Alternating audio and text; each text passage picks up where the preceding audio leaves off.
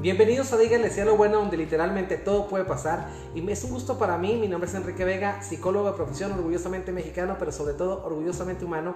Y en esta ocasión quiero presentarles un tema súper importante y no menos importante que como todos los otros que hemos tratado a lo largo de estas ediciones de Díganle Cielo Bueno, que empezamos aquel bienaventurado 5 de mayo de este año, este año lleno de oportunidades y de retos que nos obligan a crecer y a encontrar nuevas maneras de encontrarnos con las personas que amamos, con las personas que queremos y sobre todo con esa persona tan especial que siempre debemos de ser, que somos nosotros mismos. La mejor relación que usted puede tener es con usted mismo. Y entonces, a quien dígale lo bueno, este es un monumento al amor propio.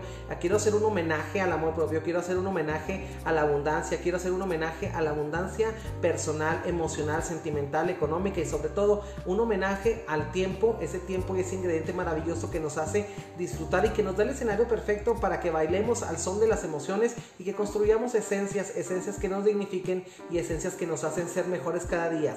Bienvenida Cristina Harris a la, a la transmisión También, Ivette Gómez, Cristina Harris, Laura Marín, todo, toda la gente que siempre está conectados aquí, Iván Ramírez, Aide Morales y la gente que con el favor de su preferencia virtual hacemos posible esta transmisión. Vicky R. León, hola hermoso, un beso para todos y cada uno de ustedes que hacen aquí presencia de manera virtual. Laura Marín dice, licenciado, me habían hackeado mi cuenta, pero ya la recuperé con ah, muchas felicidades, porque eso de hackear cuentas ahora está muy, muy de moda. El tema del día de hoy Vamos a hablarlo, vamos a hablarlo como siempre, desde el parados desde el amor, parados desde el agradecimiento y sobre todo parados desde la abundancia. La abundancia que nos incita y que nos invita sin lugar a dudas a siempre ser mejores personas, a siempre ser más abundantes, a tener nexos de calidad mucho mejores y más abundantes y más anchos y más fuertes y más rocosos con el mundo. Y rocosos me digo porque el amor es una cuestión de perseverancia también. El amor es una cuestión no de forzarlo, sino una cuestión de, tiempo. Y vamos a tocar este tema muy importante, el tema de el tiempo versus el dinero. ¿Qué tal? Que a veces vamos a tocar temas aquí donde vamos a priorizar y vamos a ver de qué manera tan patológica de pronto priorizamos el dinero por sobre el tiempo. Gracias a toda la gente que se sigue conectando, me encanta que ese numerito loco que está ahí siga, siga subiendo. Rosa María Gutiérrez Holguín, bienvenida. Laura Marín está etiquetando a sus amigos como siempre. Y Jade Shampoo ya respetó aquí el espacio y ya sigue aquí la transmisión. Muchas gracias por el favor de su preferencia virtual. Les digo nuevamente, para mí es un gusto y un honor tener esta cita esta cita que ustedes y yo nos damos donde nadie le hace favor a nadie y donde no hay personas de segunda clase o de segunda calidad. Aquí nadie es más que nadie, aquí de corazón a corazón, de emocionalidad a emocionalidad, exponemos sentimientos, valores, actitudes, vivencias y sobre todo exponemos el amor por crecer. Eso significa que tenemos una cuestión de amor propio muy alta en la cual estamos buscando siempre verdades, siempre eh, manifestaciones de, la, de lo que es la emocionalidad y sobre todo manifestaciones de que nos dejen ese rastro rico para que al paso del tiempo, cuando todos abandonemos este mundo, dejemos también un rastro que queden en, lo que, en los que quedan vivos. Nos recuerden con amor, nos recuerden con selectividad y nos recuerden como cariño, con, con un cariño, como un monumento al cariño, al carisma, a la simpatía, al arte, a la profesión que hacemos, a todo, a todo, a todo, que, pero todo un recuerdo parado desde el amor. Bienvenida también Fabi López y Eric Márquez. Aquí hay gente que lo está viendo, Kelo Padrón, Ari Mejía, aquí se están etiquetando, gracias por etiquetarnos, mi querida Cristina Harris, gracias por siempre ser difusora de contenido. Entonces, vamos a ver, ¿qué les parece si vamos empezando esta cuestión? La cuestión del dinero siempre es una cuestión que causa como mucho morbo. Es una cuestión donde, no sé si se han fijado, por ejemplo, que las personas les cuesta mucho trabajo decir cuánto ganan al mes o cuánto ganan en su trabajo o cuánto les pagan. Y, es, porque precisamente tenemos ese, ese miedo a decir cuánto ganamos porque, porque, porque se nos va a tasar en función de lo que para que nosotros, lo que para el que escuche la cantidad de dinero que nosotros podemos exhalar cuando decimos ese diálogo nos va a empezar a valorar en función de eso. Entonces, si es mucho o es poco, nos va a tachar, nos va a encasillar, nos va a clasificar dependiendo de lo que tengamos en el bolsillo.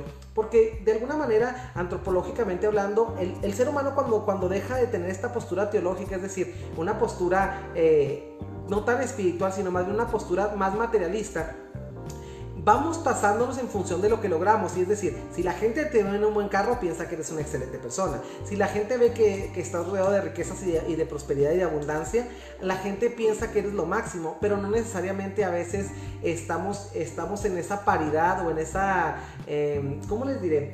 En esa misteriosa relación tóxica que tenemos con el dinero. No necesariamente a veces estamos tan bien como lo vemos por fuera, como como estamos adentro. Y es ahí donde dejamos de ser congruentes. Marta Jordana, bienvenida a la transmisión. Elena T6, saludos, bendecida noche aquí, enfermita del dengue, pero sí, pero siempre las ganas de aprender día a día. Bienvenida, espero que te mejores hermosa. Te mando un abrazo y un beso. Gracias Marta Jordana. Un saludo y un beso y un abrazo a toda la gente de 15 Salón que nos hace estos diseños de la barba y cabello y nos dejan un poquito mejores. ¿Qué tal? ¿Qué les parece? 15 donde sacamos la mejor versión de ti. Qué interesante es este tema.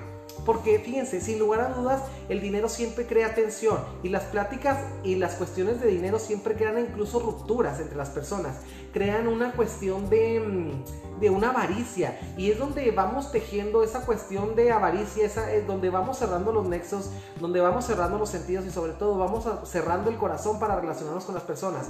Sin lugar a dudas, hay mil y un enfoques y mil y un creencias acerca de lo que para cada quien es el valor del dinero. Y, curiosamente el dinero es un valor relativo. Y, yo quiero decirles esta noche que, que si finalmente todos estamos poniendo el ojo en el dinero es porque caemos en una especie de psicosis colectiva en la cual se nos dice que quien tenga más de X o Y recurso es mejor. Y, curiosamente ahorita les decía también que ese punto de vista antropológico, es decir, la antropología estudia los tratados del hombre y la teología estudia los tratados de Dios, de, la, de la, una deidad, una superioridad, una espiritualidad vamos viendo el mundo de una manera más teológica, entonces vamos tasándonos en función de lo que logres, es en función, es un reflejo de lo que tienes adentro y no necesariamente, no necesariamente. Yo conozco mucha gente que se ve muy, muy ostentosa y se ve muy, muy fructífera en lo económico y finalmente de por dentro tiene unas carencias emocionales y afectivas enormes. Y esas carencias, esas heridas madre, esos apegos negativos, esa relación tóxica que tiene con el dinero es la que marca todas las relaciones de su vida, la que marca la manera en la que ve eh, la realización de poder ser. Y curiosamente a, veces entendemos que el ser es algo que se puede comprar. Y yo creo que las esencias no se compran, yo creo que los sentimientos no se compran. Y no lo creo, simplemente lo veo en sesión, lo veo en terapia todos los días. Y lo veo en el mundo que me rodea, lo veo en mi vida personal, lo veo en mi vida espiritual, lo veo en mi vida con mi pareja. Yo creo que más allá del, espectáculo, de lo que hemos convertido el dinero, hay una cuestión de una actuación sana. Y la actuación nos dice que ¿Qué tipo de referente tenemos acerca del dinero? ¿Qué nos han dicho papá y mamá que eran el dinero? ¿Con qué referencias de poder o de poderío económico vamos relacionando el dinero? ¿A quién nos recuerda esa persona rica que vemos, esa persona opulente? ¿A quién nos recuerda? ¿Nos recuerda a mamá? ¿Nos recuerda a papá? ¿Nos recuerda al tío rico de la familia? ¿A quién nos recuerda? Es decir, ¿a dónde nos lleva? ¿Cómo vamos convirtiéndonos en un hito?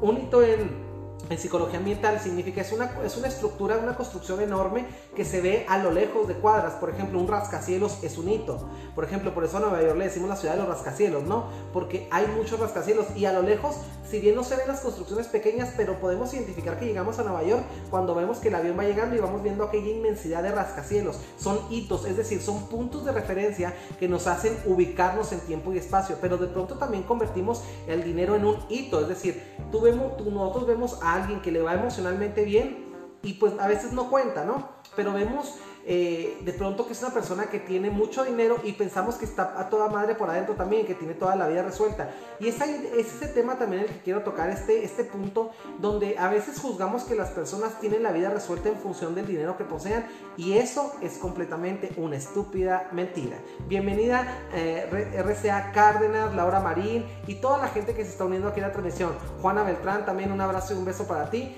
Vamos, vamos, vamos a hablar de esta cuestión del apego. Sin lugar a dudas, todos tenemos algún tipo de apego. Les había dicho el apego evitativo, el apego temeroso, el apego ansioso y el último y el mejor de todos, que es el que deberíamos todos de practicar, el apego seguro. Y en esta cuestión del apego seguro, hay muchas personas que decimos que nos decimos que nos gusta mucho el dinero, pero también no todas las personas a las que nos gusta el dinero priorizamos al dinero por sobre encima de las emociones. Hay que tener un buen tabulador que nos diga exactamente en qué posición de la vida ocupa nuestro dinero. Aquí hay, una, aquí un cuento que me gusta mucho, esos cuentos hermosos que tiene mi querido colega y hermano argentino Jorge Bucay, que habla de que había un hombre el cual había sido educado para, pues para ser proveedor, para tener dinero, para tener todas esas cuestiones materiales que se, que se pintan en la vida como una realización. Es decir, para un hombre que tiene una vida feliz es porque tiene, por ejemplo, una cantidad N de dinero. En este caso, este hombre hizo su tabulación automática y dijo, yo con un millón de euros que tenga, que logre juntar en la vida y ya después me puedo dedicar a vivir. Para sorpresa de este sujeto, él empieza inmediatamente a tomar esa orden mediante ese diálogo, este diálogo crítico y tóxico que tenía en ese momento, basado en una ansiedad creada, es decir, la ansiedad que socialmente nos crea el que tienes que tener dinero y las mejores personas son las más ricas y los jodidos son los pobres. Yo creo que hay muchos jodidos ricos pero también creo que hay muchos abundantes pobres y ahorita lo vamos a ver más adelante. Entonces, les decía, esta persona se puso como meta juntar un millón de euros y dijo, después de juntar este millón de euros, yo voy a tener la capacidad de ser feliz, voy a ver la vida de otro color, voy a vivir sin estrés, voy a vivir sin tensión.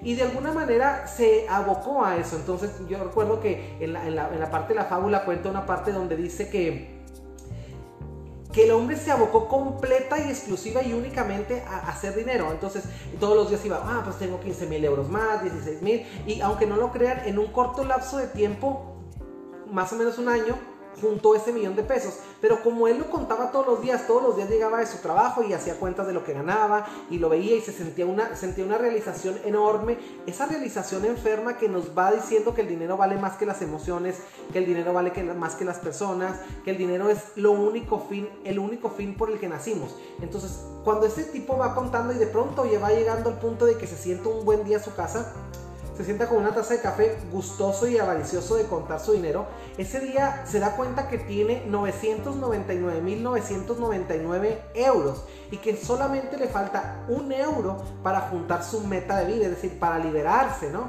Entonces, pues empieza a buscar por la casa monedas, centavos y me topo 10 centavos en una camisa, iba a la lavadora y me topo otros 10 centavos, entonces ya le faltaban 80 centavos y así sucesivamente. Cuando finalmente logró juntar ese peso que completaba el millón de euros, se, se recostó, se tiró en la cama y se puso súper feliz. Y en ese momento ve a su esposa y a sus hijos pasar por el pasillo y él juraba que por esa demencia, por esa exacerbada sobrevaloración del dinero, y él ya, ya podía ver en high definition, en alta definición, los colores de la vida, ya estaba libre, ya había pagado la cuota de sacrificio que tenía que pagar en la vida, ahora sí ya tenía tiempo para él. Ya había cumplido con el patrón y el señor y el amo dinero. Entonces, qué interesante, ya tenía, fíjate, vamos entendiendo, y al igual que él, que ya teníamos hecho X o Y cantidad de dinero, X o Y cantidad de casas, X o Y cantidad de coches, y que ya nos podemos dar la licencia de ser válidos ahora sí, en este mundo donde el que más tiene es el que supuestamente mejor vive. Entonces, cuando él se pone y, está reflexionando y está sentado feliz y completamente realizado de tener ese dinero, se da cuenta que de pronto toca alguien a la puerta. Y créanme que él era una persona, el cuento lo dice, era una persona que él rara vez hacía algo en su casa. Digo, él estaba para, para dar dinero, él estaba para fabricar dinero. Él no estaba para hacerle favores a nadie, él no estaba para estar en los momentos especiales de sus hijos. Él meramente se redujo a ser un proveedor. Una persona que estuvo eh, catalogada toda la vida como meramente un fabricante de dinero para alcanzar una meta que le insertaron aquí adentro en la cabeza. Mientras tanto, se le pasaba la vida. Entonces, él no hacía nada en la casa, pero curiosamente ese día de lo feliz que estaba por tener ese millón de pesos, se levanta y dice, no, no se preocupen, no, no pasa nada, yo atiendo la puerta y muy feliz va a la tienda, a la, perdón, a la puerta y lo recibe una mujer, una mujer, eh, una mujer muy, muy guapa vestida de negro y le, y le pregunta, por decirles, aquí vive Enrique y le, le contesta el señor, sí, con él está hablando, por ejemplo, si fuera yo ahí sí con él está hablando. Entonces, cuando e, ella se le, e, él le dice, pues vengo, vengo a verte. Entonces, cuando él se da cuenta que cuando él, ella levanta la cara, se, ve, se da cuenta que es la muerte, es la calaca, tirita y flaca, como decimos aquí en México. Era la muerte, entonces le decía, oye, pues vengo por ti, soy la muerte, vengo por ti. Entonces, en ese momento el Señor cerró la puerta y se sentó en el piso como para evitar que la muerte entrara. Y la muerte por afuera le decía, no es que no quiera, no es que no pueda entrar, lo que pasa es que quiero cumplir el protocolo de igualdad, quiero decir, no te quiero llevar en un arrebato, quiero que sea una cuestión donde tú mueras tranquilo, en la muerte convenciéndolo, ¿no? De que ya era su momento y se tenía que ir. Entonces el Señor decía, ¿qué hago? ¿Qué hago? Tirado así en un lado de la, así en la puerta, sentado en el piso, lloraba, decía, ¿qué hago? ¿Qué hago? Entonces abre la puerta y le dice, bueno, te propongo un trato, le dice te, doy 500 mil euros, la mitad del millón de euros que junté para vivir mi vida plena y feliz. Te, regalo la mitad de mis logros si me, si me das más tiempo, si te vas. Entonces la muerte, le dice, la muerte se burlaba de él y le decía, no, no hay trato. Entonces, es más, dijo, te doy, no, no por toda una vida, te lo doy por un año, te cambio 500 mil euros, medio millón de euros, te repito que me costaron sangre, sudor y lágrimas, donde yo evité estar con mis hijos, donde yo sacrifiqué muchos tiempos con mis amigos, donde yo perdí mi vida por estar ahí. Te los cambio por un año, no por una vida. Entonces la muerte lo vuelve a voltear a ver y lo con ojos de risa y le dice, no, no hay trato. Entonces este güey se vuelve a sentar hacia abajo así y a llorar y entonces remonta para hacer el nuevo trato, ¿no? Y lo le dice, es más, te doy 900 mil euros porque me regales no un año, no una vida, ni un año, por un mes. Entonces la muerte se vuelve a reír y le dice, no hay trato. Seca y muertamente la muerte le dice, no hay trato. Entonces, este güey se vuelve a cerrar la puerta y era un cerrar y cerrar la puerta porque era esa negociación tóxica que él estaba haciendo por la no aceptación de la muerte. Entonces se siente, dice, ok, vuelve a abrir la puerta y le dice, vamos a hacer un trato. Dijo, te doy todo, todo, todo, todo el millón de euros que junté durante este año para yo posiblemente ser feliz te lo doy a cambio de que me dejes un día. Entonces ya no era una vida, ya no era un año, ya no era un mes, ahora era un día por toda la cantidad de dinero que él tenía, por todo su tesoro, o cuando menos no un tesoro, sino que simplemente por lo que él atesoraba más de la vida, que era el dinero. Entonces cuando la muerte le dice que no hay trato, le dice bueno, entonces ¿qué quieres que haga? Él dijo, no, pues nada más quiero conmigo. Y le dice la muerte, le dice él a la muerte, bueno, entonces cuando menos dame, dame un segundo, dame un minuto para escribir algo y vengo y me llevas. Y la muerte le dice, ok, pero va a ser un minuto. Ok, se va el, Señor y en un minuto escribe lo que acaba, alcanza de escribir y al final, al final de lo que escribía decía, querido lector que estás leyendo esto, si te encuentras esto, para quien se encuentre este escrito, quiero que sepas que en este momento tengo la cantidad de dinero que el mundo me dictó, que, que me autorizaba a ser feliz es como la licencia que el mundo nos pide. tengo todo el éxito que el mundo me tabuló para tabularme como un, que me, que me puso como un perfil para tabularme como un hombre exitoso. Y yo pendejamente lo creí. Pero ahora me doy cuenta, hoy que voy a morir, me doy cuenta que ni todo el dinero del mundo sirve. Porque dejé a mis hijos, dejé a mis hermanos, dejé a mis amigos, dejé de comerme las paletas que me gustaban, dejé de visitar a X y Y, Z. Atentamente, alguien que desperdició la vida y se fue con la muerte y la muerte se lo llevó y ahí cayó muerto el hombre. La moraleja de este cuento es esa. Es la, moraleja de por qué a veces vamos tejiendo ese, ese nexo tan tóxico. Ese nexo se llama, eh, se llama apego, apego inseguro, apego ansioso, donde yo establezco un noviazgo, un romance, un amor con el dinero y es el día que el dinero se me va, ya no soy nada. Y el, día que, el día que, no sé, a veces ese dinero se convierte como en esa pareja tóxica. Esa pareja tóxica que aunque yo sé que me hace mal en exceso, no quiero soltar. ¿Sí? Entonces, qué interesante es esa moraleja. Cuéntenme qué les da a decir esa moraleja. Y en esta cápsula de Díganle sea lo bueno que es viernes y en The Body Nowhere, el cuerpo lo sabe, quiero que entiendan esta cuestión. Quiero que llegarles a esa patada en las bolas emocionales en donde ustedes me digan realmente en función a qué ustedes están tasando. Si ustedes establecen una conexión ansiosa con el dinero, si son esa persona que le puede gastarse tres pesos en un medicamento simplemente y no para alguien más, sino para ustedes mismos. Si es esa persona que dice, no voy al psicólogo, porque es muy caro, pero de pronto vas y te metes una charola de cervezas en, una compraventa, en una compraventa timosa, ¿no? Entonces, qué interesante es en base a qué priorizamos. ¿Cómo priorizamos la vida? Elena TC dice, ah, Juana Beltrán, buenas noches. Hola, como siempre aquí escuchándote. Rita Cárdenas, me encanta el tema. Gracias a ti, hermosa. Iris, Iris, Joana Alvillo también lo está escuchando. Merillanos, aquí por aquí vi escuchen aquí. Un saludo para Martínez hasta Aguascalientes. Que lo padrón. Hay problemas con el video. Se me hace que es tu internet, hermano, porque esto se está viendo muy bien. A los demás, díganme si está bien. Dice, hola, buenas noches. Les saludo desde mi tierra, Quetzaltenango, Guatemala. Gracias, hermana guatemalteca. Un beso hasta desde México hasta mi querido Quetzaltenango, Guatemala. Me gustan mucho sus temas, gracias. A mí me encanta ver también aquí conectada. Cristina Harris, creo que es su internet, chécalo. Porque aquí me estoy yo, aquí lo que estoy viendo aquí y se ve súper bien. María Martínez, saludos de Aguascalientes, un abrazo. Laura Marín, Aquí toda la gente, wow, cuántos, gracias por todos los bonitos comentarios que escriben. Ari Mejía dice, desde que me volví desprendida del dinero, nunca me falta completamente. ¿Por qué? Porque aquí estamos en una cuestión de que estás practicando un apego seguro y el apego seguro dice, si yo, yo, Ari Mejía, con dinero o sin dinero, yo valgo. Es decir, como cuando estamos en una, en una relación saludable con pareja. El apego seguro es contigo, sin ti, o sea, en equipo o individual, yo soy quien soy. Yo, yo puedo vivir la vida, puedo ver la vida en sus colores. Y es decir, hay gente que, por ejemplo, tiene mucho dinero y un día se le llega a acabar. Y es esa gente que incluso he conocido gente que hasta se ha suicidado porque ha perdido sus fortunas.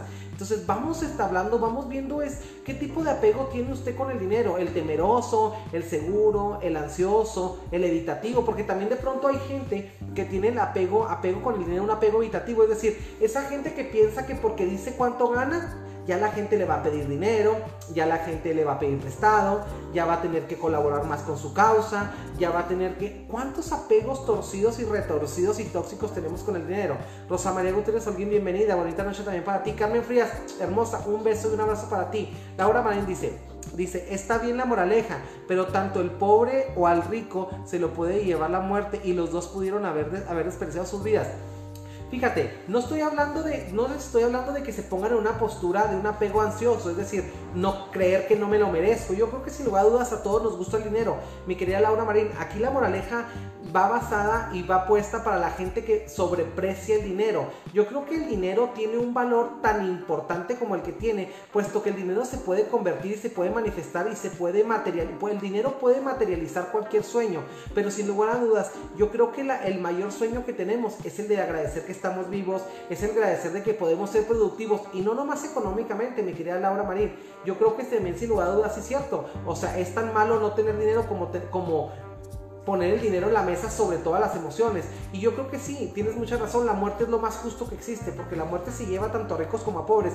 Pero vamos hablando una cosa, vamos hablando de la práctica exacerbada, la práctica exagerada, la sobrevaluación. Yo no estoy hablando de que está mal tener dinero, estoy hablando de que está mal sobrevalorar el dinero. Y el dinero es una cuestión que a todo mundo nos motiva, digo, todos trabajamos por dinero, pero el dinero para traducirlo en un bienestar, en un cumplimiento de necesidades, no en un método de poder por ejemplo, si nos vemos a nosotros, a nuestros gobernantes, hay un dicho que dice, el, que es pobre y lo tiene dinero, quiere cosas materiales, pero el que, es, el que es rico y quiere más dinero, ya no quiere dinero, quiere poder traduce el dinero en poder. Hay que ver, habría que ver, mi querida Laura Marín, en qué es en lo que traducimos nuestro dinero. Si ustedes me preguntan a mí en qué traduzco mi dinero, yo traduzco mi dinero en, cuestiones de cumplir mis sueños, pero no encima de nadie, de cumplir eh, una satisfacción profesional, de tener un mejor lugar para recibir a mis pacientes, de tener un, mejor coche para poder trabajar, de tener una mejor eh, capacidad económica para poder viajar y relajarme, hacer, pero no encima de nadie. Hay que ver qué hacemos con el dinero. ¿Saben por qué? Porque hay una máxima en psicología o un eje de psicología que dice, como trata, el dinero y las emociones son lo mismo, entonces detrás de todo dinero hay una emoción que te hizo ganarlo o perderlo, entonces ¿Qué relación establecemos con el dinero? Quiero que me cuenten, o sea, porque de pronto hablamos cosas eh, muy sin sentido respecto a la abundancia y yo creo que mucha gente piensa que la abundancia es tener dinero y que cuando yo les digo nunca interrumpan el ciclo de la abundancia, es decir, nunca interrumpan el ciclo de, recibir dinero, de crear, de crear, de crear. Definitivamente esa es una abundancia patológica, es una abundancia transgiversada o mal entendida. Yo creo que la mejor abundancia que tenemos es la de no, no caer en el, en el conformismo tampoco, ni en la mediocridad, pero sobre todo la abundancia es sumar y sumar tenemos muchas cosas que darle al mundo más que dinero. Laura Marín dice, al dinero hay que darle valor. La gente se dice, la gente que dice que el dinero no vale, sin duda es la que como le da valor al respeto al dinero más no se rinde. Fíjate, esa es la gente que encuentra un sano crecimiento en el dinero. La, eh, Cristina Harris comenta, cuando estás en balance con tu vida, el dinero solo llega y es una herramienta para hacer tu vida más fácil. Fíjate qué curioso, qué padre esto que dice aquí mi querida Cristina Harris, porque yo coincido contigo y espero que ustedes coincidan también conmigo. El dinero es solamente el medio para disfrutar lo legítimo, lo que no se compra con él. El dinero es nada más la, la capacidad de crear, es lo que nos dice que tenemos mucho emocionalmente que lo desparramamos para afuera, pero el dinero no nos debe dar un valor hacia adentro, el dinero da un valor hacia afuera, el dinero nada más es una representación saludable cuando se usa para saludar, para, para, crear salud, es una representación saludable de lo que creemos, del compromiso que sentimos con nosotros y del nivel de vida que nos queremos dar. Pero el, dinero no tiene que lucir, vaya, no tiene que lucir más el estuche que la joya. Y a veces en la cuestión del dinero, a veces luce más el estuche que la joya, se cumple. Yo creo que la verdadera joya es, somos nosotros, es la genuinidad, es la pasión, es el respeto y sobre todo la emocionalidad. Sara Marroquín dice, exacto, el que quiere el que quiere dice mm, que dinero para crecer, tener poder, creo que ya no sirve su vida. Fíjate, la persona que no, que quiere el dinero para poder aplastar, es como decir, el sabio que se hace, que aprende mucho para hacer lucir pendejos a todos, es como lo mismo ese, es lo mismo como el es donde el conocimiento muere, que vendría siendo lo mismo donde la funcionalidad del dinero muere cuando lo utilizamos para hacer el mal. Y el mal me refiero a creemos que porque tenemos un buen nivel económico, nuestros hijos no necesitan a papá. Creemos que porque tenemos un buen, un buen nivel económico, nuestra esposa nos tiene que aguantar pendejada y media, o nuestro esposo.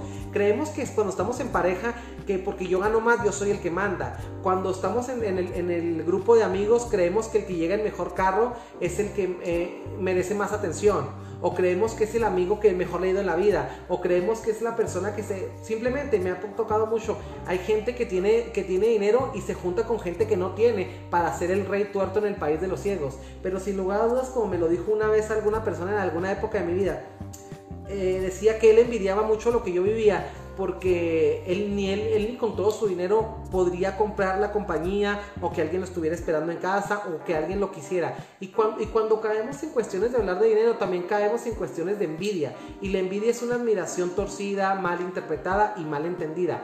Aquí Fabi López dice, creo que yo le puse, mm, creo que yo le puse, eh, la ambición es mala, pero la superación es buena. Fíjate, tener ambiciones es bueno, superarnos es bueno. Y sin lugar a dudas yo creo que a veces confundimos el hecho de que el dinero es malo. El dinero no es malo, pero sobre todo, el dinero va a encontrar su justo valor cuando usted encuentre la justa medida para valorar el dinero. El dinero por sí mismo sirve para sanar tanto como para sanar como para enfermar, pero también esa cuestión de ponerlo, por ejemplo, por encima de algo que nunca vamos a recuperar. Yo siempre les digo, puedo perder mi casa, puedo perder mi coche, pero yo siempre les digo, la magia la tengo yo aquí adentro. Entonces, todas las veces que yo me caiga, las veces que yo fracase económicamente o que tenga pérdidas económicas, las voy a, voy a volver a, me estoy nada más ocasionando una nueva victoria económica, una nueva victoria emocional, porque es una oportunidad para confiar en la magia con la que todos nacemos. Aquí el pedo es este. El pedo es cuando empezamos a, a valorar el dinero por encima del amor, por encima de las emociones, por encima de cómo voy a hacer sentir a la otra persona. No me refiero que se detenga porque el otro güey está jodido y está rasca y jodido porque quiere, porque aquí hay muchos jodidos por, por elección, que finalmente es la mediocridad, es del monumento a la mediocridad. Pero yo quiero hablar de, del dinero cuando esa manera tóxica, esa forma, ese sentido tóxico que adquiere el dinero, cuando lo ponemos por encima de las personas y lo ponemos por encima de las emociones. Aquí alguien me hizo un comentario, Silvia que dice, hola Lick, dice, eh, dice, ¿por qué cuando estaba con mi pareja no me rendía el dinero? Fíjate que cuando tenemos fugas emocionales, mi querida Silvia Roque, cuando tenemos una fuga emocional, es decir, una dependencia, una codependencia, o cuando estamos tratando de valorarnos por un, un referente externo que no nos valora, es decir, una pareja, siempre estamos en un estado de ansiedad. Y la ansiedad nos invita a darnos satisfactores. Y los satisfactores cuestan. Dice, aquí dice alguien más, dice Penelope Williams, dice, me tocó hacer, hace años ir con una psicóloga y me ayudó a sanar mis finanzas, pero ya las descompuse otra vez. Mira, qué importante es esto. Vamos hablando de las finanzas se sanan cuando se sanan las emociones y es muy está muy, muy conectado con lo que acabamos de hablar, con lo que nos decía eh, nuestra otra colaboradora, de que esa cuestión de ansiedad con el dinero, ¿por qué no te rinde el dinero? Porque no estás bien, porque cuando estás con una pareja tóxica, ¿por qué necesitas siempre estar vistiéndote? Haz de cuenta que necesitas estar cubriendo por fuera una apariencia del desmadre que traes adentro. Y sin lugar a dudas, con eh, el hecho de elegir una pareja es un, es un contrato muy, muy serio, porque de ahí viene también la abundancia, de ahí viene la reciprocidad, de ahí vienen muchas cosas. Por ejemplo, ¿por qué creen que las personas que tienen un, un dinero exacerbado, una ah, posición económica superior a la posición emocional, porque creen que son personas que siempre caen en drogas, caen en alcohol, caen en excesos, ¿sí? No estoy en contra de las personas que no estoy en contra de las personas que tomen alcohol. Estoy en contra de la cuestión de cuando el dinero se vuelve una adicción que nos hace caer en adicciones, como el crack, como el cristal, como la marihuana, como todo ese tipo de cosas que ya nos llevan a ser disfuncionales. Es decir, el dinero como la base de todas las disfuncionalidades, pero porque el dinero se, se postra como el arranque o como la invitación a abrir todas esas cajas de Pandoras que sin lugar a dudas a veces ya no podemos volver a cerrar. Porque a veces tenemos que convertir en algo algo tan padre como el dinero, ¿por qué lo tenemos que convertir en algo tan negativo? Porque si ustedes me preguntan a mí, el dinero el dinero exacerbado, el dinero mal usado, es el padre de todos los crímenes de la humanidad. O sea, la gente se mata por dinero, hay guerras por petróleo, este, no sé, a veces, eh, no sé, llegamos a un lugar y nos sentimos, tenemos un apego evitativo, es decir, un apego temeroso. Llegamos a un lugar y pensamos que porque tratamos a la persona por cómo se viste, por el carro que usa, y de pronto decimos, ay, se veía tan sangrona, y ya te acercas y, y te preguntas y dices tú, güey, o sea, realmente los verdaderos ricos son la gente más sencilla. A veces somos más mamones y más petulantes los que no tenemos ni madre.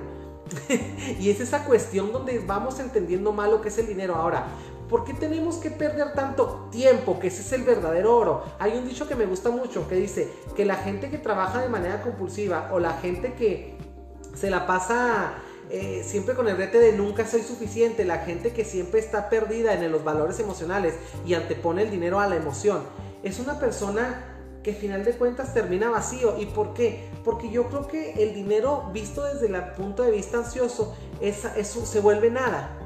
Cristina Hart dice, yo antes me sentía la pobre, entonces eso me llevó a sentirme no merecedora, entonces nunca tenía dinero y hoy en día mi vida está muy balanceada y sigo aprendiendo. Esto es una tarea para toda la vida completamente. Cuando mis pacientes me ven en sesión me dicen, es que ¿cómo le haces? Es que he crecido esto gracias a ti. No, no es gracias a mí, es gracias a su valor. Y quieren que les diga una cosa, eh, más que terapia yo lo que hago es tratar de restaurarles el sentido de vida y mucha parte del sentido de vida se ve desatada y se ve denotada o confiesa o manifiesta en función del apego que tienen con el amor y con el dinero. Ah, hay un dicho que me gusta mucho que dice que a veces por ganar plata, es decir, dinero, perdemos oro y por, por ganar plata perdemos tiempo, por ganar dinero perdemos tiempo. ¿Qué quiere que le diga? Esa es una cuestión, dice Laura dice Yo no voy a comentar porque me veo muy ambiciosa. no pasa nada, mi querida Laura Main. Yo a mí personalmente me encanta el dinero. Pero saben que el dinero que reconforta, el dinero, el dinero no para curar ansiedades, sino el dinero para curarnos las necesidades que tenemos, el vestir, el comer, el, la movilidad, eh, tener una bonita casa, tener un buen coche, eso, el dinero que nos invita a ser empáticos con algún familiar o con alguien y poderle compartir, el dinero que, que sin lugar a dudas todos tenemos que pensar en una situación, por ejemplo, de enfermedad. Que, hay, que cuesta, desgraciadamente te digo, estamos en el mundo y las cuestiones se tasan siempre en la cuestión material, entonces vamos recordando esto que dice, que dice Cristina Hart, dice, siempre hay que recordar y analizar cómo nos hablamos a nosotros mismos, eso es muy importante, fíjate, si tú te dices, gracias por el, gracias por el tema también mi querida Cristina es siempre tan colaborativa, Fíjate que si tú te hablas desde un punto de vista de donde tú dices, yo soy, yo tengo que lograr, tengo que lograr, yo vine aquí a lograr, caemos en un punto donde de tener esa necesidad de comprobarle al mundo que entre más dinero tenemos, más aplausos merecemos. Y es bien interesante el tema porque de pronto también los papás, los mismos papás establecen estilos de crianza en donde el, hijo que más vale, el hijo que cuando eh, crece es el más logrado, es el que más dinero tiene, más casas tiene, es el hijo más feliz. Y no necesariamente el hijo que tenga más dinero es el hijo más feliz. Yo creo que curiosamente de una manera patológica, practicada la abundancia, se convierte en un vacío emocional el dinero y, de pronto te topas solo con tu cartera y con tu Mercedes Benz y te topas solo con tus casas y solas, pero no hay vivencias con que llenarlas, porque de alguna manera en la loca guerra y en la loca batalla que emprendiste por tener dinero, te deshiciste de todos los afectos. Dejas, regaste la planta del dinero, pero dejaste morir la planta del amor, la planta de la amistad, la planta de la paciencia. Y es decir, te convertiste en un tirano que simple y sencillamente eres tan pobre que lo único que tienes es dinero. ¿Qué lo padrón dice? El dinero para cubrir nuestras necesidades básicas y para darnos algún gusto y poder ayudar a nuestra familia. Este debe ser el valor intrínseco del dinero. Fíjate qué interesante porque ese es el valor nato del dinero. El dinero nació, yo les comentaba la vez pasada que el dinero nació en la necesidad, por la necesidad de tener una valorización, un tabulador universal ¿sí? Pero de pronto nos, equivocamos y empezamos a echar chivas, vacas, marranos, becerros, carros, casas, joyas, diamantes, platos, comida, lo empezamos a tasar para dinero, para hacer un intercambio, pero no era para aplastar a nadie. Pero de pronto nos equivocamos y en esa charola bursátil, es decir, quisimos poner en la bolsa de valores también el amor, la paciencia, la consideración, el perdón, la amabilidad, la conciencia, esa comunión que tenemos con nosotros mismos y que deberíamos de tener una comunicación amplia y una aceptación y una autoestima radical. La tenemos, nos damos esa autoestima simplemente y sencillamente si tenemos dos mil, tres mil dólares en la cartera y un millón de dólares en la bolsa. Entonces, qué interesante eso, ¿no? César Medina aquí nos comenta, eso, eso del dinero y las emociones se puede correlacionar cuando uno como profesionista decide no aceptar un empleo porque no corresponde con tus habilidades, capacidades y demás, o es egocentrismo. Fíjate, sin lugar a dudas, yo creo que a veces esto pasa mucho, por ejemplo, cuando dices tú, bueno, yo soy gerente de un banco y de pronto el banco cierra y me ve la necesidad de que no tengo dinero y soy muy bueno para cocinar.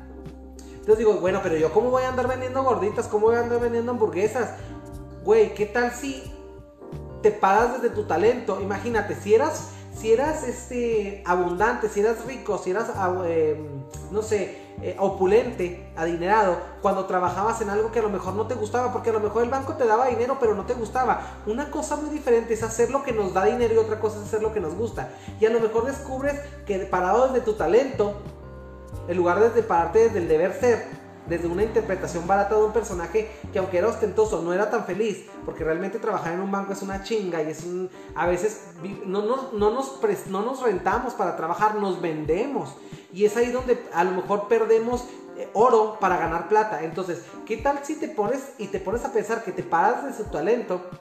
Y ese talento te da para ser tan rico tan emocionalmente como económicamente. Porque a veces somos tan mediocres para pedir y lo único que pedimos es dinero. A cambio de, ¿saben qué? A cambio de tiempo. Piénsenlo, piénsenlo. Espero haber resuelto tu, duda, mi querido. No es egocentrismo, se llama compromiso contigo mismo. Y sobre todo, yo creo que esto pasa mucho en el clima laboral en donde yo no puedo, yo no, ¿cómo, ¿por qué me van a bajar el sueldo? Porque van a hacer, voy a hacer otra posición más abajo de la que era. Simple y sencillamente, aquí nos están tabulando por capacidad y a veces dejamos de ser capaces porque estamos tan desgastados en esa loca lucha de tener dinero.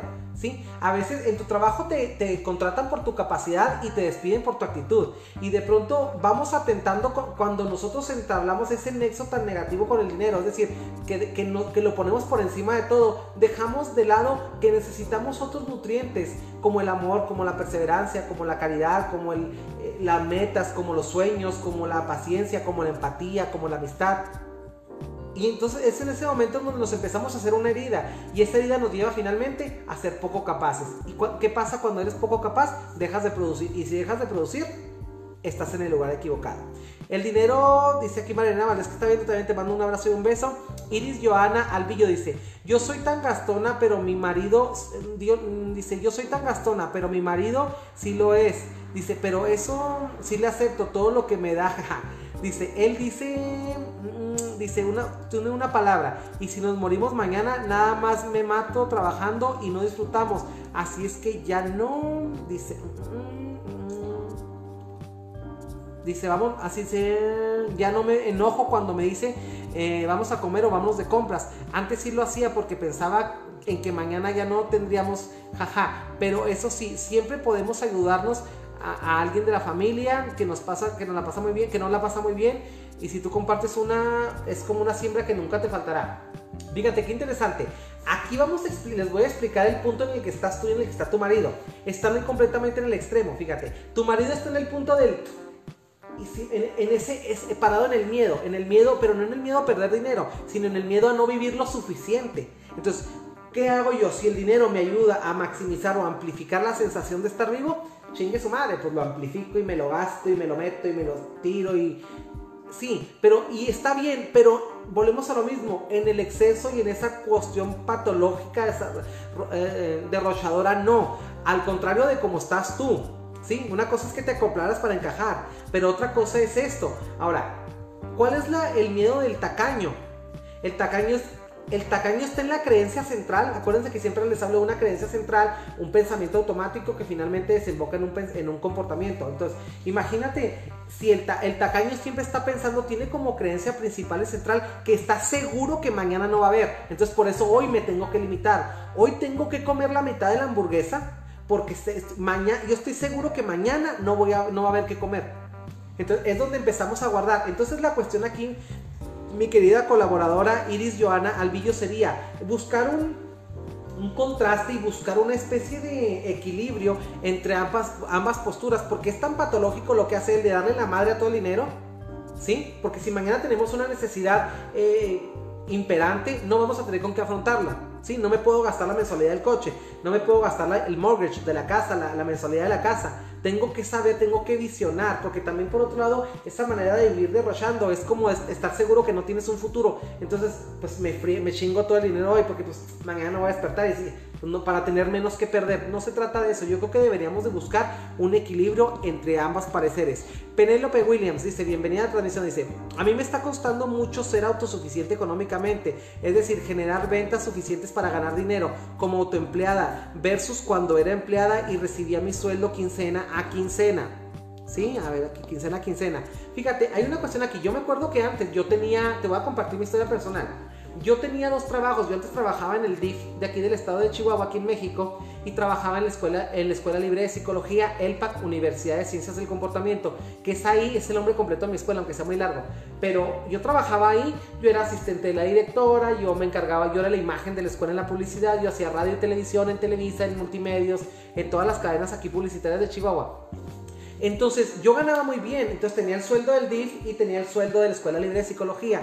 Pero quieren que les diga una cosa, el día que yo empecé a ver, como les comentaba la, vez pasada, que mi dignidad era algo y mi tiempo excesivo, es decir, mi oro personal, que era mi dignidad, era mi satisfacción personal, mi estancamiento. Cuando yo vi que tenía que dejar mis mejores años de la vida profesional haciendo, cumpliendo el sueño o trabajando para el sistema de alguien que no era yo y que aún así, bueno, eso es lo de menos. Mientras seas feliz, pues hazlo, ¿no? Pero que te, que te retribuye algo de realización y felicidad. Pero yo cuando empecé a ver que ya no me retribuía emocionalidad, ya no me sentía contento, fue cuando dije ya me voy. Y quieres que te diga una cosa, parado desde el amor, empecé a hacer muchas cosas de las cuales hoy me siento muy orgulloso. Y sobre todo quieres que te diga, ah, hoy gano, al día de hoy gano muchísimo más de lo que ganaba ahí. Y quieres que te diga una cosa, invirtiendo la menor cantidad de oro, la menor cantidad de tiempo. Y saben que es maravilloso poder ser autosustentable. La autosustentabilidad es una es un proceso, porque somos un proyecto. Entonces, vamos, vamos, mi querida amiga, vamos, eh, Williams, vamos hablando las cosas como son. Yo creo que estás en un proceso de creación. Digo, no es así como que yo saliera ahí al siguiente día, me acuerdo mucho que era un 4 de octubre, ese mismo día mandé la chingada los dos trabajos, ¿no? Porque dije, no, esto no es para mí, o sea, mi dignidad no va metida en el cheque. No hay, no hay una percepción que diga 500 eh, dólares por la dignidad al mes. No, yo creo que ah, es una cuestión de merecimiento. Y quieren que les diga una cosa, yo creo que cuando un trabajo ya te pide más cosas que el trabajo, es una cuestión de dejarla. Cuando una pareja te pide más cosas que amor, es una cuestión para dejar. Cuando un hijo te pide más cosas que amor de madre o de padre, es cuestión de dejarlo y que se vaya de la casa.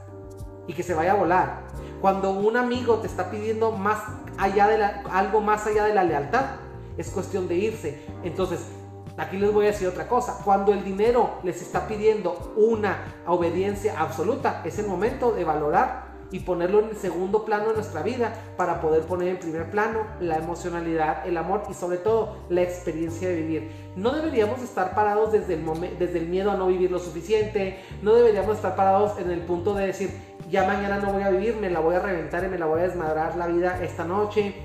Dejemos de vivir en esa cuestión de vivir en el momento. Dejemos de vivir en esa versión de, de, la vida del amor líquido. Dejemos de vivir en esa versión estúpida donde todo es materializable. No todo es materializable. Yo creo que al final de cuentas, como siempre les digo, en el panteón, en el cementerio, en el camposanto, como le digan en sus países, hay una docena de, de millares de cadáveres tristes que sin lugar a dudas le dieron mucho más prioridad al dinero que al tiempo. Y que final de cuentas cadáveres que se quedaron con palabras que murieron con palabras nuevas adentro, cadáveres que murieron con sueños, cadáveres que murieron con ambiciones y no necesariamente nomás ambiciones emocionales, sino la ambición de ver a sus nietos, la ambición de tener una pareja, porque yo me acuerdo mucho, fíjense, yo antes decía cuando tenía dos trabajos, iba la, tenía tres programas de, radio y tenía dos programas de televisión. Uno que se llamaba Hacia lo Bueno, uno Hacia lo Bueno, se llamaba Buenos Días Chihuahua en, internet y tenía estaba en un programa aquí en Televisa Chihuahua que se llama, se llama todavía está, se llama Cada Día con Miguel Aguirre, con mi, con mi hermano Miguel Aguirre. Entonces, estaba tan ocupado y todavía iba a la escuela de psicología y todavía me eché encima el DIF, ¿no? Entonces estaba yo todos los días, me levantaba en la mañana, era maestro, daba clases, era presidente de la sociedad de alumnos, iba al programa de radio, era administrativo en la escuela, cobraba colegiaturas, eh, hacía relaciones de estudio, ¿Qué más quieren que les diga? No me alcanzaba el día, o sea, yo me saturaba de cosas, pero ¿saben qué? Yo veía cuando yo veía a la gente que tenía novio, que tenía novia, yo decía, ay, qué bonito se ven, a mí me gustaría un día salir de aquí del trabajo el viernes este, de quincena y decir, ah, voy con mi novio, voy con mi novio al cine y no tenía con quién compartirlo. Es decir, también se trata de tener con quién lograr, con quién eh, no derrochar, sino disfrutar lo que logramos, lo que tanto trabajo nos cuesta hacer, en lo que invertimos algo tan valioso como es el tiempo, cosa que no vamos a recuperar. Entonces, vamos hablando de las cosas como son. Y yo decía de pronto, güey, pues yo no tengo una pareja. ¿Y por qué no tengo una pareja? Soy una buena persona, este, pues tan feo no estoy, este, no soy, no, no soy matón, no soy asesino, no soy ladrón, no soy corrupto, no soy... Yo veía tantas virtudes en mí, pero virtudes que decía yo, no es suficiente eso para atraer a una persona. Pero, güey, no era que no, no, no era que mis virtudes no alcanzaran. ¿Saben qué es lo que era? Que no estaba pidiendo algo para lo que no tenía tiempo. Y no tenía tiempo para una pareja. Curiosamente, después de que me salgo de los dos trabajos, este me estaba embebido en tantas cosas que no tenía ese recurso emocional. No tenía ese recurso. Cuando me salgo de todo, me sobraba tiempo. Me sobró tiempo hasta para enfermarme, porque en ese tiempo me acuerdo que yo me salí en octubre y para mediados de abril me enfermé y me, quitaron un tumor, algo que se llama un quiste perianal. Este, tenía un tumor y un día fui a una revisión y el doctor me dice, ¿sabes qué, güey? O sea, si te vas de aquí te vas a morir. En tres horas te llega a reventar esa madre y te vas a intoxicar y te voy a tener que meter en un coma casi, dijo, para, para que aguantes la cantidad de antibiótico para poder sobresalía la infección que te da, como una peritonitis, como una especie de una septicemia, ¿no? En términos médicos, un envenenamiento masivo, ¿no? Entonces, en ese momento yo me quedé así, dije, güey, yo me opero. Curiosamente me operan un 5 de mayo, salgo el 9 y curiosamente mi mamá tiene un pendiente que hacer con uno de sus hijos allá en Estados Unidos, creo que se iba a graduar o algo así. Le digo, mamá, no te puedes perder ese momento de la vida de tu hijo, sabete. Se fue, me quedé yo aquí en mi casa seis meses aquí solo con mi perro me sané, anduve encuerado 15 días, cabrón, literalmente. 15 días, 3 semanas anduve aquí encuerado porque no podía usar mi ropa interior para bañarme hacía dos horas. Y yo recuerdo que fue tan, tan duro el proceso, pero fue tan padre porque lo pasé yo solo aquí. Y, y en ese momento entendí que no había dinero que alcanzara, ni, ni, tiempo ni trabajo que alcanzara para yo nutrirme de amor propio. Y en ese momento, curiosamente, el primer día que pude salir a la calle, salí a la catedral de Chihuahua, que es un lugar hermoso que tienen que conocer. Este, salí a bolearme los zapatos y en pronto empecé, empezó el pelón a mandarme un mensaje, hola, ¿cómo estás? Él ya me conocía en la televisión, él me conocía a mí, pero yo no lo conocía a él. Entonces, ya, no, ya estaba ahí él, pero no había tiempo para él. ¿sí? Entonces, dos años después que me pasa todo eso, yo detengo mi carro emocional, es decir, dejo de, por ganar plata, perder oro, por ganar dinero, perder tiempo, y es donde llega y hace pum, clic. Y es donde de aquí para adelante hemos construido una relación muy padre y donde hemos ido, he, aprendido a valorar esta parte del dinero versus el tiempo. Y si ustedes me preguntan a veces cuántas veces ustedes, al igual que yo, y al igual que muchas personas, estamos en esa estúpida y loca carrera donde nos vemos muy fregones porque tenemos dos trabajos, carro del año, que vamos aquí, que subimos allá, y vamos, hacemos mil y un cosas para estar, no aparentar, porque realmente nos disfrutamos, pero nos convertimos en un personaje que al final del día no tiene con quién compartir todo lo que gana. ¿Qué les parece la historia? Esta no es una historia de Jorge Bucal, esta es una historia mía, es una historia que yo pongo aquí en la, aquí en la mesa virtual de ustedes y yo la ponemos todos los lunes, miércoles y viernes 8 de la noche, donde compartimos eh, contenido genuino y contenido, y contenido inédito. Entonces, qué interesante es eso, o sea, ser inédito, ser autosustentables y sobre todo ser honestos. O sea, ¿cómo vamos por ganar plata? A veces perdemos tiempo. ¿A base de qué financiamos la parte de la vida que tenemos? ¿Y a base de qué estamos construyendo lo que estamos construyendo? Digo, definitivamente y sin temor a equivocarme y mucho menos a retractarme porque saben que no me voy a retractar de lo que diga, es una cuestión de sinceridad y es una cuestión de valorativa. Ahora, la cuestión del tiempo, ¿por qué creen que hay tanta gente que tiene ansiedad, ataques de pánico, depresión? Porque finalmente yo creo que la ansiedad es un exceso, la ansiedad es un exceso de, de futuro, es decir, ¿y qué voy a hacer mañana? Y donde siempre me estoy viendo a los tres malditos centavos del peso, donde siempre luzco insuficiente con lo que hago. Y siempre les comento esta frase de los tres malditos centavos al peso, porque es una cuestión que sin lugar a dudas mucha gente alberga en su, alma, en su emocionalidad. Es ese diálogo, es, es ese brazo derecho de ese diálogo crítico destructivo que le dice que no vale madre, que no sirve, que para qué. Y es donde nos tiramos y donde el cerebro nos manda ese neurotransmisor, esos baños de adrenalina.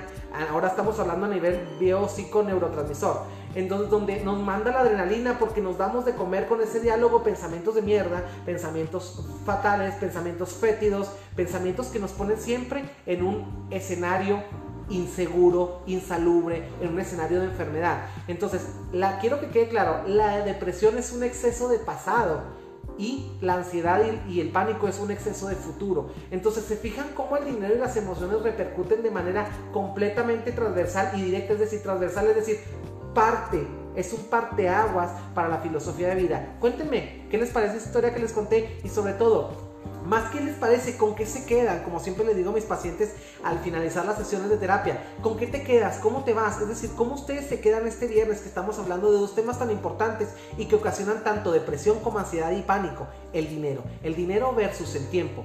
Penélope Cruz, muchas gracias, muchas gracias Penélope Cruz, perdón, Penélope Williams, gracias por estar aquí en la transmisión, espero haber resuelto tu pregunta. Eh, Yesenia Ortiz, gracias también por estar aquí. César Medina dice, sí entiendo completamente, gracias por, gracias por abrir las orejas emocionales, no sobre todo las orejas de aquí, sino las orejas emocionales, que al final de cuentas son las orejas que nos ayudan a salvaguardar la emocionalidad y nos ayudan a llevarnos a métodos de afrontamiento superiores y métodos de afrontamiento que nos digan que mañana es mejor que el hoy, sobre todo siempre que estemos dispuestos a pararnos desde el talento, a dejar la aprensión y los apegos tóxicos con el dinero y a tener una valorativa justa del tiempo, que es algo que jamás vamos a recuperar. Carmen Frías dice, el dinero es importante, pero no compra el amor ni la amistad. Fíjate qué interesante, mi querida Carmen. ¿Alguna vez, ¿Alguna vez lo hablamos tú y yo en sesión?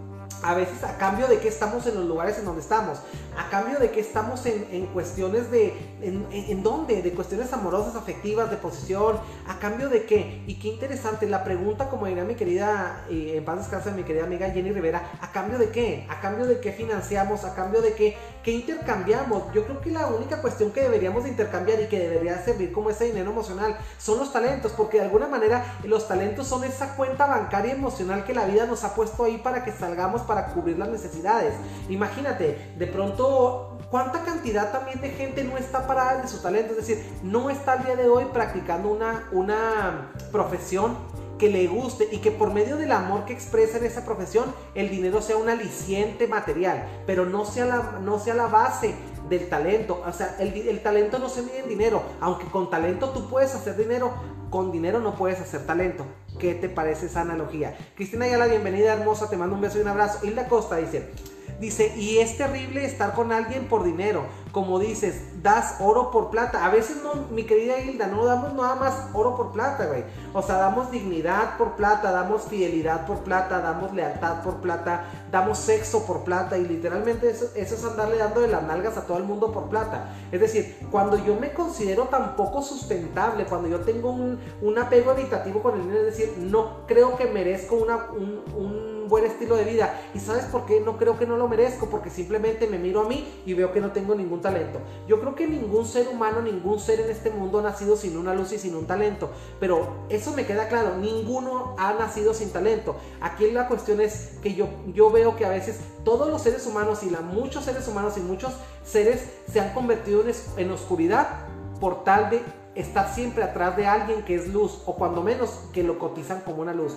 Yo creo, ahorita le decía yo a una de mis queridas pacientes, le decía que la parte más oscura del, foco que tenemos en casa es el socket, es, el, es donde se enrosca, porque al final de cuentas es el proveedor, es de donde viene la luz, pero él está en la oscuridad. Es decir, somos, a veces siempre somos el reversivo de la luz, somos el reversivo del dinero. ¿Saben qué? Yo creo que todo el mundo tenemos en nuestra boca, en nuestras manos, en nuestro cuerpo, en nuestro ser, en nuestra esencia, en, otros, en, en nuestra autoestima y en nuestra belleza como seres humanos, una máquina increíble de dinero. Si ustedes se fijan, la gente que tiene una, la gente que tiene mucho, mucho, mucho dinero, es una, es gente que es completamente desprendida, piensa en todo menos en dinero. Y, sobre, y van a decir, claro, que fácil es no pensar en dinero cuando tienes la vida resuelta y cuando tienes el estómago lleno y cuando tienes el, cuerpo cubierto con un Hugo Boss o con un perfume Chanel o en, andas en un Bentley en un Ferrari un Mercedes Benz.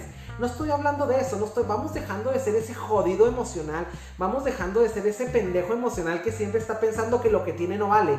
Vamos valorándonos, vamos convirtiéndonos en ese dinero que siempre ponemos por encima. Usted tiene, tiene dinero porque usted tiene talentos, usted tiene dinero porque la salud es dinero, usted tiene dinero porque, porque es bello, porque la belleza es dinero, usted tiene, tiene todo el dinero del mundo mostrado. Nada más que la cuestión es que tengo, necesito que baje la cabeza y vea todos los talentos que tiene y que parado de ese talento indague cuál es su misión en esa vida. Mi querida Hilda, yo quiero que busque su talento y a volar. Vamos, niñas. Marilena Valdés dice, me encanta escucharlo, siempre me nutre mucho. Saludos, un abrazo, un beso hermosa. Te mando un abrazo y un beso hasta donde quiera que te encuentres.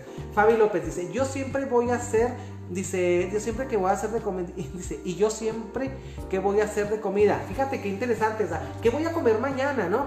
Cristina Javes dice, dice Enrique y los que tenemos hijos pequeños, ¿cómo poder, eh, poderles guiar en ese tema dinero? Fíjate mi querida Cristina Javes, hacerles ver qué importante ese aporte que haces.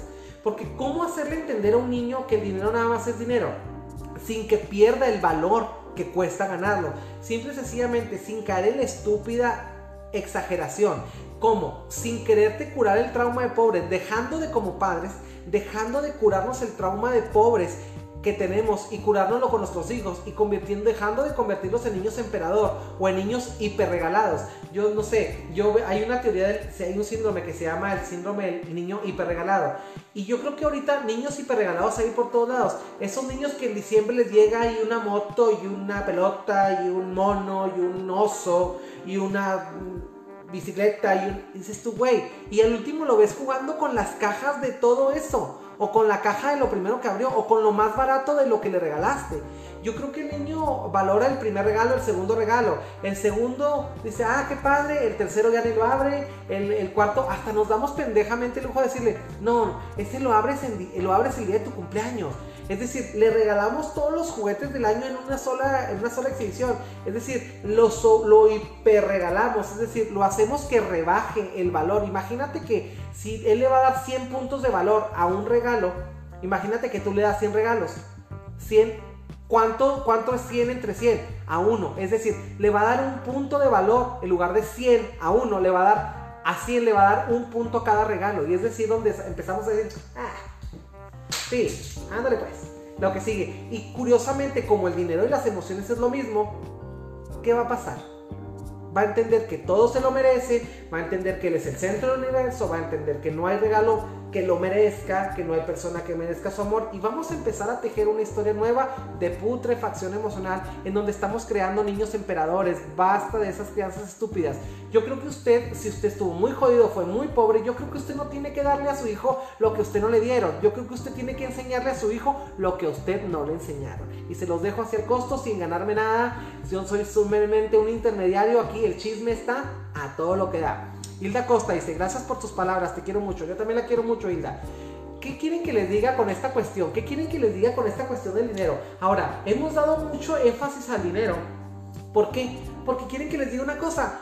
Aquí la gente piensa que el que más dinero tiene, más cuestión de tiempo tiene. Es como si tuviéramos, como si pensáramos pendejamente que podemos comprar la vida. Y, es, y yo lo que quiero es que no quiero que les pase eso que le pasó al de la fábula. Que el punto en el que te estás muriendo te das cuenta de que ni con todo el oro del mundo que tienes te alcanza para comprarte un órgano. Un órgano que te chingaste en función de que te hambriaste 50 años creando un dinero que no te vas a alcanzar a gastar y que sin lugar a dudas has perdido el rumbo en el saber hace cuánto que tenías las necesidades cubiertas.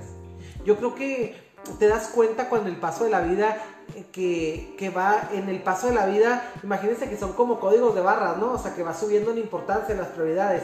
Te vas dando cuenta que la barra de la tranquilidad cobra más importancia que el dinero. Y te das cuenta que el dinero no compra la tranquilidad, no en todos los casos. También te vas dando cuenta que la barra, así, el indicador de la salud, va cobrando más prioridad. ¿Por qué? Porque vas sabiendo que el dinero no compra la salud. Pero yo creo que el buen vivir, el amor y los buenos pensamientos y el respeto y el amor propio, eso sí compra la salud. Yo creo que sin lugar a dudas, eh, el trabajo no tendría que ocuparnos tanto tiempo si realmente estuviéramos trabajando en lo que amamos. Yo creo que el trabajo no tendría que tener tantos gajes o tantas, tantas pérdidas de salud. Habría gente que dejaría de perder la salud con el pretexto de que trabaja mucho para ganar mucho y vivir mejor cuando todos estuviéramos parados y practicando lo que amamos. Porque recuerde que el que ama lo que hace jamás tendrá que trabajar. Y díganme cuánto tiempo vamos en la transmisión, porque ustedes saben que a mí me vale 3 kilos de pepino y yo sigo hablando hasta que ustedes sigan aquí mandando corazoncitos y haciendo buenos comentarios. ¿Qué te parece? Hilda Costa dice, es terrible estar con dinero, vámonos hasta abajo. Carmen Frías dice, excelente tema amigo, me encantas, gracias, te mando un beso, mi querida y guapa amiga, mi querida Carmen Frías. Cristina Ayala, gracias. Cristina Harris, gracias por siempre estar tan cooperativa. Me encanta, te mando un beso hasta Dallas, Texas, desde México con amor hasta Dallas, Texas. ¿Qué quieren que les diga si la vida es una hermosa aventura? ¿Qué quieren que les diga si no tenemos todo el tiempo del mundo? ¿Qué quieren que les diga? Que vamos a poder saber siempre cuánto dinero tenemos, mucho o poco, pero vamos a tener un número. Pero quieren que les diga, el número más importante es el que no tenemos, el número de los días que nos quedan por disfrutar. Así que quieren que les diga, es viernes y el cuerpo lo sabe. Así es que vámonos a la putería emocional. A la putería emocional me refiero a vivir bien, a reír, a salir, a bailar, a tener sexo con nuestra pareja, a tomarnos una buena bebida vamos a quedarnos en casa, vamos a, y si quiere quedar, si quiere ir, si quiere venir, hágalo que le dé su tierna gana, pero ¿sabe qué? Hágalo parado con el corazón, hágalo parado desde el amor, hágalo sin ansiedades, hágalo sin pánico, hágalo sin miedo. Lo único, el máximo de lo que hemos logrado es lo que hemos logrado este día. ¿Saben por qué? Porque el día se nos da como cada gota que nos regala la vida. La gota de la vida, el chorro de la vida, está compuesto por las gotitas llamadas días. Así es que no hay día que alcance para vivir para gozar, para, para transformarnos en eso que soñamos, pero también quiere que le digan una cosa, no hay dinero que compre la felicidad. La felicidad no es un destino, la felicidad es un viaje, la felicidad es un trayecto, es, ver el paisaje, es llorar cuando tenemos que llorar, reír cuando tenemos que reír, reír cuando los demás están riendo y saber acompañar a la gente cuando está llorando. ¿Qué quiere que le diga? La empatía como el mejor papel moneda, el amor como el mejor, el billete con la denominación más alta, la libertad, la aceptación radical y sobre todo el festejo de este espectáculo que es la vida y que sin lugar a dudas jamás tiene un valor monetario. Gracias a todos por estar en esta parada emocional. que quiere que le diga? La vida es una maravillosa aventura. Párese en el banco más alto, que la gente lo vea, sea el espectáculo más digno, más respetable, pero sobre todo un espectáculo invaluable. Que el dinero no tase su calidad de vida. Aquí la salud emocional es lo de hoy. Vamos a seguir en esta putería emocional dígale si bueno, nos vemos el lunes con los más mejores temas y sobre todo sugiérame y dígame qué es lo que quiere escuchar, qué es lo que quiere ver, pero que nadie le diga, a nadie le pregunte qué es lo que quiere sentir. Si usted quiere sentir felicidad, vaya por el mundo caminando con sus propios, viendo con sus ojos, comiendo con su paladar y con su lengua, oyendo con sus oídos, no deje que nadie le cuente la vida. Esto, la vida, es una maravillosa aventura. Este viaje nadie lo, nadie lo va a pagar, nadie lo va a sustentar más que nosotros. Así es que si usted lo va a pagar, usted cotícese. ¿Qué quiere que le diga? La vida es una maravillosa aventura. Nos vemos el lunes, 8 de la noche. Dígale, cielo bueno, bendiciones y dinero y todo, y putería y amor y sexo y comida y logros y realización para todos. Es viernes.